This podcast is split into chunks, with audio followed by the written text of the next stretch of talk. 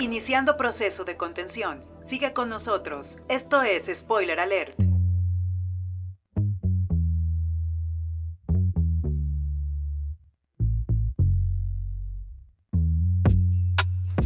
Y bien, ya estamos de regreso, mis spoileados. ¿Qué les pareció esta rolita que se llama? Se llama es Burning for You de Blue Oyster. Como muy ochentera, ¿no? Bien, que es una versión eh, del soundtrack de la versión de Déjame entrar de la película eh, En Estados Déjame Unidos. entrar en Estados Unidos. Y pues eh, recuerden que tenemos una dinámica para los boletos de la Cineteca Alameda, para todos aquellos que nos escuchan a través de la app. Y este... ya tenemos ganador. Ya tenemos ganador. ¿Lo anunciamos ahorita al final? ¿Te parece? Va, al Sí. final. Y eh, para esta película que vamos a hablar próximamente en este bloque, también es la misma dinámica. Quien adivine, bueno, no quien adivine, quien escriba el, este, el nombre de la película y el director al WhatsApp 44 46 28 72 25 se va a llevar otras cortesías. Entonces vamos a iniciar, ¿qué les parece? Ok, adelante, amigo. Vamos. Bien. En febrero de 1969, el actor de Hollywood Rick Dalton, protagonista de la serie de televisión Western Bounty Law, teme que, al no ser ya tan joven, su carrera haya terminado. El agente de casting Marvin Schwartz le aconseja que haga spaghetti westerns, pero Dalton siente que están por debajo de él.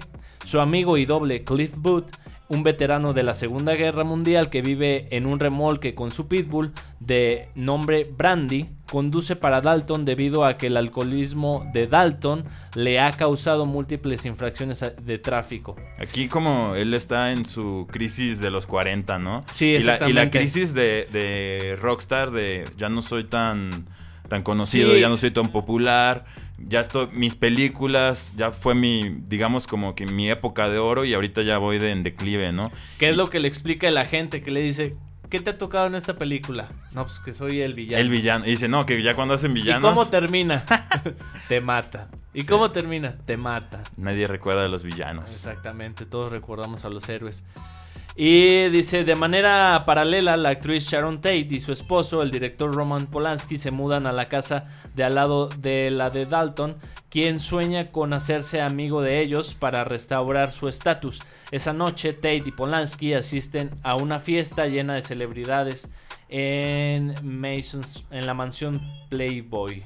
Yo creo que aquí hay, hay que mencionar, porque a lo mejor hay spoileados que les está sonando ya como un poco conocido el nombre de Roman Polanski. Sí. Son como, es como una historia inspirada en hechos Sí, pues reales. es una historia, y es lo que decías, ¿no? Que es como un universo paralelo. Es como si esta historia estuviera pasando exactamente en, un- en otra línea del tiempo, en otro universo. Ajá. Este. Que este es un dato que, que para quien no lo sepa, pues está basada en hechos reales, aunque no lo menciona en la película, de un asesinato que se llevó a cabo eh, por la secta de... ¿Cómo se llama? La familia Manson. De la familia Manson.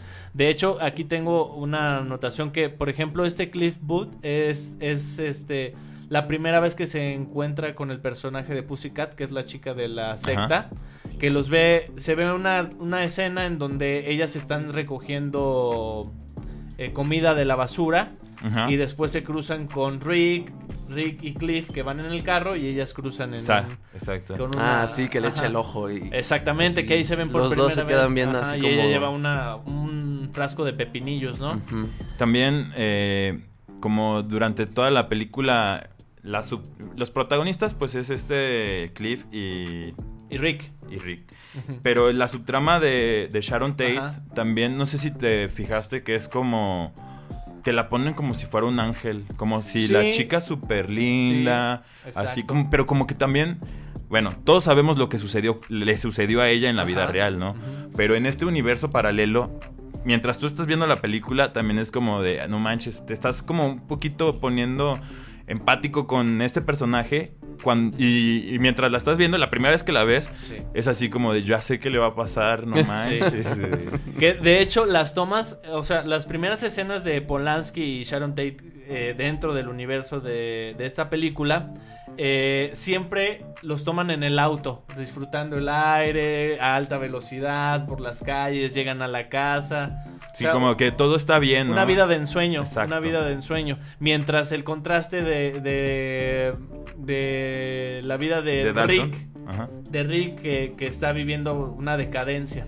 Ajá, y que, y que Rick es su propio enemigo, ¿no? Exactamente. Que lo vemos que siempre está como inseguro, su problema de alcoholismo. Exactamente. Este. Y, bueno. que precisamente por su alcoholismo, eh, su amigo Cliff tiene que manejar su, su automóvil porque tiene un chorro de Y infracciones. más que eso, es como su. Este. Su relación. Bueno, no su relaciones públicas, es como su manager. O sea, realmente Cliff es como su manager de, de vida personal. De vida personal. Vemos cómo va, lo deja a su casa, así Sí. como si Rick fuera un niño chiquito.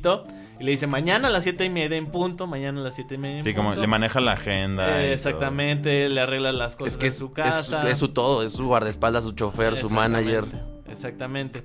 Y luego dice, al día siguiente, Booth repara la antena de la televisión de Dalton y recuerda una pelea que tuvo con Bruce Lee en el set de The Green Hornet, lo que resultó en el despido de Booth, especialmente por lanzar a Lee contra un coche y crear una gran abolladura en la puerta. Charles Manson, en otra escena, Charles Manson se detiene en la residencia de Polanski en busca de Terry Melcher, quien vivía ahí en la casa de Roman Polanski, pero Jay Sebring, un amigo de Sharon Tate, lo rechaza. Mientras conduce el auto de Dalton, Burr recoge eh, una autoestopista que es Pussycat. Margar- este, él deja, eh, él la deja en el rancho Spam, donde Booth una vez filmó Booty Lau y observa a los hippies que viven ahí. Aquí, este. Bueno, regresando un poco a la escena contra Bruce viendo- Lee. uf, es así Está como épico. Sí, Está muy ahí chido. vemos más como el detrás de, de la psique de, de todo lo que ha vivido este Cliff. Ajá. Y que, y que incluso, este, no lo querían también en esa película donde está con Bruce Lee porque sospechaban de que él había matado a su esposa. Exactamente. Que, que decían, no, pues, él mató a su esposa y todo, pero en la película nunca este, afirman esto, ¿no? No. De Que que, de si hecho, en verdad lo hizo. no. Fíjate cómo, cómo retratan a, a este Bruce Lee. Como es, es como retratar toda esta charlatanería de, de la palabra. De solo, de solo ser quien eres por lo que dices. Ajá. Un estilo de... de- Y como por tu actuación, ¿no? Exactamente. También. Entonces muestran el contraste de Cliff, como es una persona pues más estoica, más, más este eh, sencilla, y, y cómo reta a Bruce Lee a un Y que desde Y- que lo reta Duelo. se ve irónico, ¿no? Uno, uno piensa como que, eh, no manches, es Bruce Lee, o sea, le va a poner una madriza. Y, Y de hecho, por, por lo que se enoja es porque le dice que él puede. Podría matar a, Clasus- a Cassius, Cassius Clay, a Mohamed Ali. Oye, y aparte "Tú Bruce Lee jamás". con, con toda la paramaya, ¿no? Así, eh, sí, y él te sacaría la mierda, le dice. Pero también eh, algo que vemos en Cliff es que también es como un amante de los animales, ¿no? Sí. Y, y es como, tiene como... en, en la escena de su casa. Él, él disfruta estar en la vida eh, costosa de Dalton, pero también disfruta ir a Es de su... gustos sencillos. Sí, le- le, gusta estar en su remolque con su perro y Que lo tiene bien entrenado, eh. No, y algo bien importante de esto es que, no sé si se dieron cuenta, él abre su refrigerador, solamente tiene cerveza y como una lata ahí de fideos, Sí. pero abre la alacena y tiene un chorro Lleno de de comida, para, comida perro. para perro. O sea, eso es así como su Se perro. preocupa más por el perro que por él mismo. Exacto. Ujú. Ok. Y, y es una frase repetitiva que inicia desde que deja a Cliff a Rick, que le dice, eres un buen amigo, Cliff. Es su intento. Ey. Es su intento. Y, bueno, en esta escena que, que estás por contar, en la del rancho, Sí. no sé también si ustedes vieron que se convierte completamente en una película de terror, ¿no? Ahorita lo Sí. hablamos. No, Ahorita- no, no, no. No, No, o sí, sea, claro. cuéntame, cuéntame, claro. cuéntame. Ahí, ahí va, mire, sospechando que está aprovechando, eh, sospe- sospechando que se están aprovechando del propietario, o sea, los hippies que viven en el rancho, el anciano George Spa Put insiste en verlo a pesar de las objeciones de Squeak, eh, que es Dakota Fanning. Spa descarta los temores de Boot. Este descubre luego que Clem ha rajado un neumático de su auto. Entonces Boot lo golpea y le obliga a cambiar la rueda. Se le pide a uno de los hippies llamado Tex que se ocupe de la situación, pero llega cuando Boot se marcha. En otro momento, Tate sale a caminar y se detiene en una sala de cine para ver la actuación de Wrecking Crew. Bueno, primero, sí, totalmente cambia el ambiente a una película de terror desde que está la niña en la puerta anunciándole todo lo que está haciendo Cliff, ¿no? Ajá. Se bajó y- del y- auto. Y cuando entra y va así como por la habitación. Ya y- se acercó. Sí, como en un momento le van a dar una cuchillada o algo. Ajá, sí. Y que al final sí lo encuentra todo drogado ahí. Que un dato interesante es que en la vida real dicen que sí pasó y que sí les dio permiso el, el dueño del rancho a cambio de favores sexuales. Sí, y droga. Entonces- y droga, exactamente. Entonces, este, e- ese es un dato que, que sí pasó en el rancho. Y vemos también a, a Sharon Tate como ve un cartel de su película, se detiene a este a, a pagar la entrada, va a pagar la entrada y dice, ¿y si yo salgo en la película? Ya sé, así es que- como esa inocencia de, pues si yo salgo ahí mismo. Y como, como que también eran como sus primeras películas. Exactamente, Y entonces así como demuestra de, esa "Ya soy, inocencia eh, de ella". Ajá. Famosa, ¿eh? Que sabe- A mí lo que me gusta también mucho como de todas estas secuencias es la ciudad, cómo la... ¿La retratan? Cómo la retratan. Sí. O sea, si te fijas, a lo largo de la película, la ciudad se convierte en un personaje más de la película. Sí, Te van mostrando los carteles, las luces, este... hay una escena donde muestra una premiere de un cine porno. Lo- los Exacto, lugares, de los hecho. lugares. O sea, hay una, una secuencia donde Brad Pitt. ¡Ah! ¡Au! Brad Pitt va manejando su coche y es una secuencia como de unos 7, 8 minutos. Sí, es cuando va a su casa. Sí, o sea, es así como larguísima. Sí. Y ahí todos te están, te están poniendo cómo fue, cómo era esta vida de Sí. los 70s casi. Este. Y no sé si te fijaste también que es un poco parecida a nuestra. a la película de Taxi Driver cuando. Sí, claro. Él va en- retratando Nueva York. Sí, exacto. O sea, como que muy parecida. Siento que igual y fue ahí un pequeño guiño. Sí, exactamente. Bien, este también aquí en este párrafo mencionamos algo muy importante que fue la aparición de Charles Manson. Ah, sí. O sea, que aparece, aparece, creo que solo aparece en esa escena. dos, dos veces. Entonces, este. Y después eh, continuamos. Y Dalton inter- eh, interpreta a un villano en el capítulo piloto eh, de la serie Lancer y entabla una conversación con su cota- coprotagonista de 8 años, Trudy Fraser. Dalton lucha con su diálogo. Después de tener un colapso en su tráiler, Dalton ofrece una actuación que impresiona a Fraser y al director. Está- Está muy buena esa, Sí, es- esa ese, actuación. ese, ¿cómo se dice? Ese Que después le añade, diálogo. Ese- ese- le, ajá. que le, añade- la le- le dice, esa fue la mejor actuación que he visto en mi vida. Aparte, se ve súper gracioso cómo empieza a llorar Rick, ¿no? Como el mayor logro de, de su etapa, porque le dijeron que fue una, una gran actuación. Exacto. Y que gracias a eso su carrera como que vuelve a tener un segundo aire, ¿no? Exactamente. Después de ver la actuación de Dalton como invitado en un episodio de la serie de FBI, Schwartz lo reserva como el protagonista del próximo western de Sergio Corbucci, Nebraska Jim. La imagen del épico meme de, oh, ahí estoy, ahí estoy. Exactamente, exactamente, eh, es esa. Dalton lleva a Booth con él por un periodo a Italia, durante el cual aparece en dos western adicionales y en una comedia de tipo Eurospy. Y se casa con la estrella italiana Francesca Capucci. Esa ¿Cómo- escena está muy buena, ¿no? ¿Qué? Sí, está- no, te, te iba a decir así como que yo siento que hasta esta parte de la película va muy lenta. O sea, Sí, exactamente. es muy lenta. Pero siento que es porque, bueno, hice una ah, pequeña anotación, que es una historia que va en pos de los conflictos internos de todos los personajes. Exacto. Te van contando cómo los conflictos que ellos tienen, pero eso va formando la, la trama de la película Exacto. por cada personalidad del Y personaje. es que de yo cada creo que personaje. incluso como que no existe un solo protagonista, o sea, es son varios los, Ajá, los, sí. los personajes principales. Sí. Entonces, porque te van, sí se, se va metiendo demasiado en los problemas en la vida de cada uno de ellos, te los van contando, que al final se relacionan y que eh, en sí no hay un personaje principal único, son varios. Sí. Me da mucha risa a mí también cómo Rick se castiga por haberse tomado ocho whiskies y no cuatro. Pudieron haber sido cuatro, pero no. Fueron y, que está ocho. así con, con ocho la cara metida en el hielo. Eh, por la cruda que trae, ¿verdad? Sí, que, que se ve todo hinchado. Bien, dice, al regresar a casa, Dalton le informa a Booth, o sea, al regresar a casa después de toda la gira que, porque hay una secuencia donde pasan toda la gira que tuvo en, Italia. Italia. Entonces, al regresar acá a casa, Dalton le informa a Booth que ya no puede pagar sus servicios, salen a tomar algo y luego regresan a la casa de Dalton. Booth fuma un cigarrillo con un ácido y lleva a Brandy a dar un paseo. Algo que quiero remarcar de ahí es que dice que ya no le puede pagar porque la vida de casado Sí, es, más cara. Muy cara, o sea Sí. que le está saliendo cara a la esposa y que y yo digo, no manches, es tu mejor amigo, es tu manager, es tu era su compañero de vida y pues nada, y lo toman bien, ¿no? O sea, no Sí, lo toman Se van a es- emborrachar. Está súper Sí, chido van a tener así como su última no le reclaman, podría decir, "No manches, preferiste esto a, a mi amistad y todo." Sí. No, él se lo toma como Y ahí vemos la personalidad de, de este... es un amigo Cliff, de verdad. De, Exactamente. de cómo, cómo es buen amigo. No estaba por el dinero. No, exacto. Y dice, en paralelo, Tex, Sadie, Flower Child y Katie se estacionan afuera en preparación para asesinar a todos en la casa de Tate.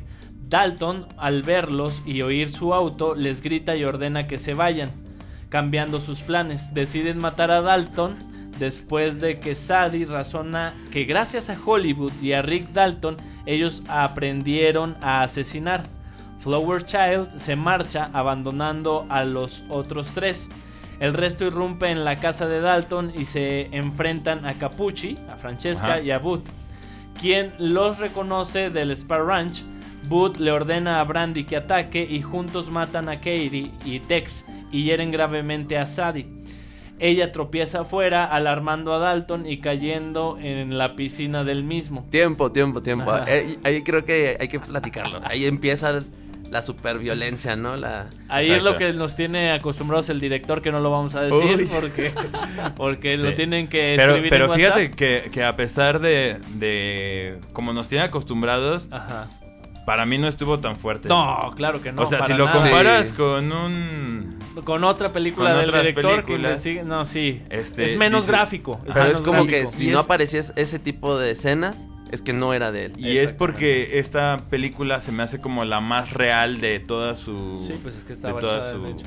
Y, y a mí me da mucha risa cómo Rick se queda preparando sus margaritas, ¿no? Que ya Sí. retomó como esta confianza de ser actor ya- y está entrenando y... Y trae así sus audífonos y- Exactamente. Y, y se va a la, a la piscina y ahí... Está recostado en la cama flotante en la, en la Ajá. alberca y nada de repente, splash. Que cae. también algo que hay que marcar que Cliff se fuma este cigarrillo con LSD que le vendió uno de las de las chicas de, de la secta de Manson Oh, ¿no? sí. en 50 centavos.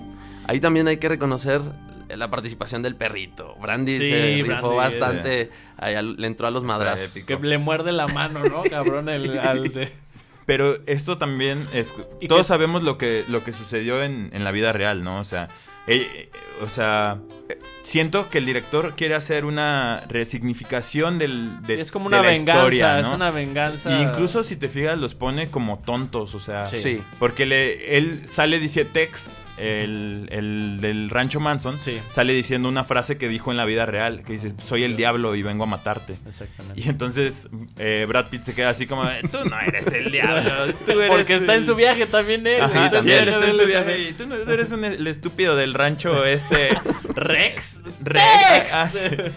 Y entonces como ridiculizándolos y en la forma en la que mueren también así como... Es como una venganza este, cinematográfica moral por lo que hizo la secta de Que no sé si lo hemos comentado, pero en la vida real, eh, la secta de Charles Manson se metieron a la casa de Roman Polanski. Y mataron Sí, a De su Mataron nueve meses, güey, imagínate. Embarazada, de Embarazada. nueve meses. Qué cruel ha de haber sido. No. Entonces, por- para los que no, no tengan fue. conocimiento de lo que sucedió en nuestra línea de tiempo real, eso fue lo que sucedió. Sí, y de hecho eso fue Ah. un problema para la película, que mucha gente estaba tal vez muy dirigida a público estadounidense o, o público que supiera que, Que había conociera pasado. ese tema. Ajá. Y mucha gente decía, es que yo no lo entendí porque Sí. no sabían bien cuál... Es que fue el eh, giro que, que, que hizo cuando sale Rick a reclamar en el carro. O sea, ese es el, el ese es el, El- como que- que- esa escena es bien buena, ¿eh? Como También el cuando sale así como de bájenle a su desmadre. Sí. Porque ves a Tex preparando el arma. Sí. Y Rick, totalmente inconsciente de que traen un arma y que van a matar, los empieza a regañar. Pero sale bien huevudo el tipo Ajá, y así sí. como bájenle su desmadre. Que Este no es un sé barrio qué, privado.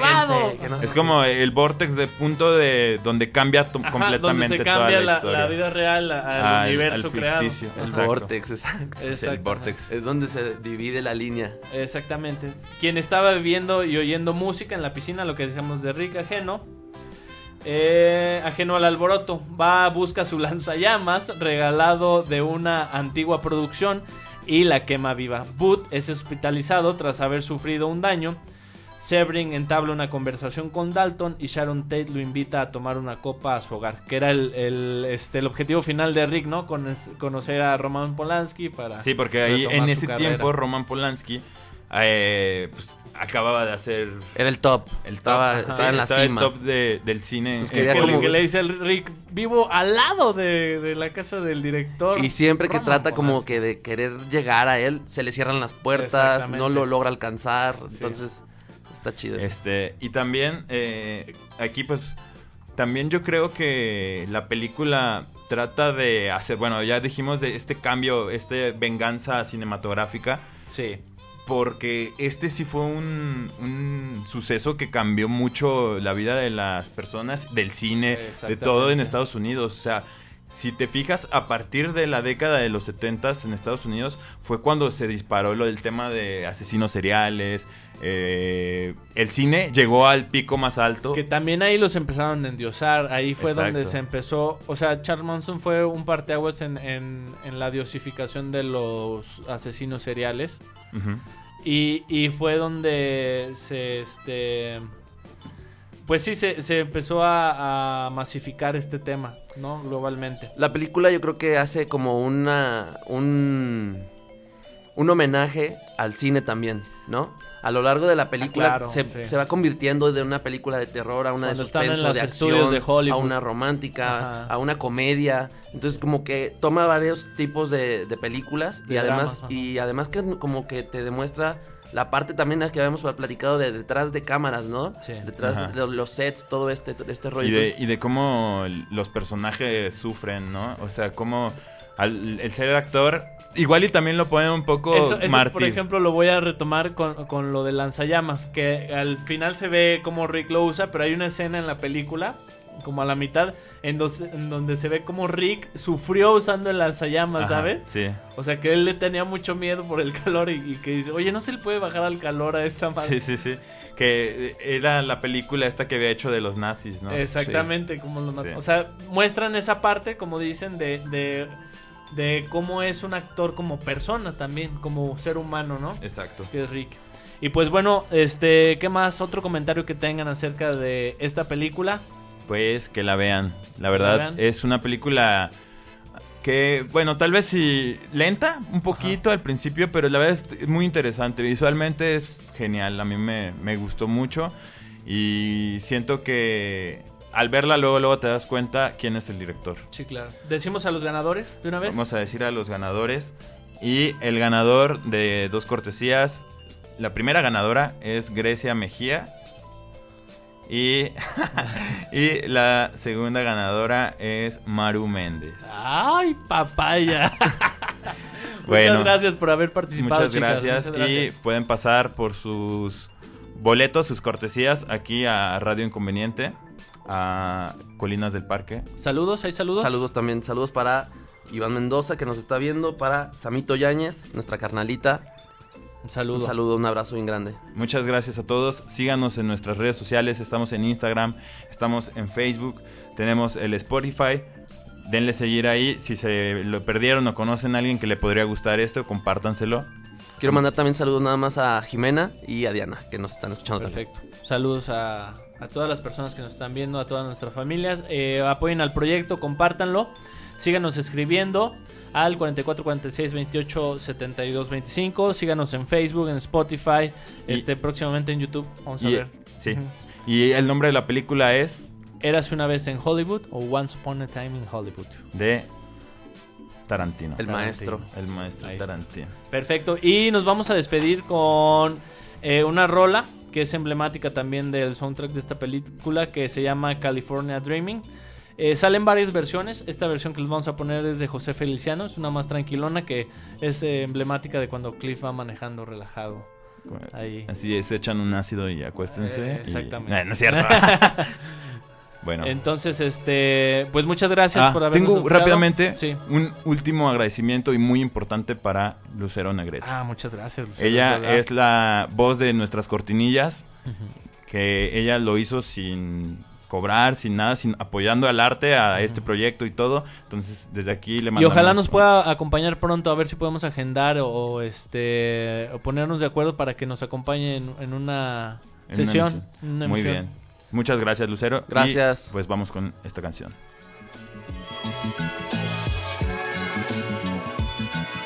Iniciando proceso de contención. Sigue con nosotros.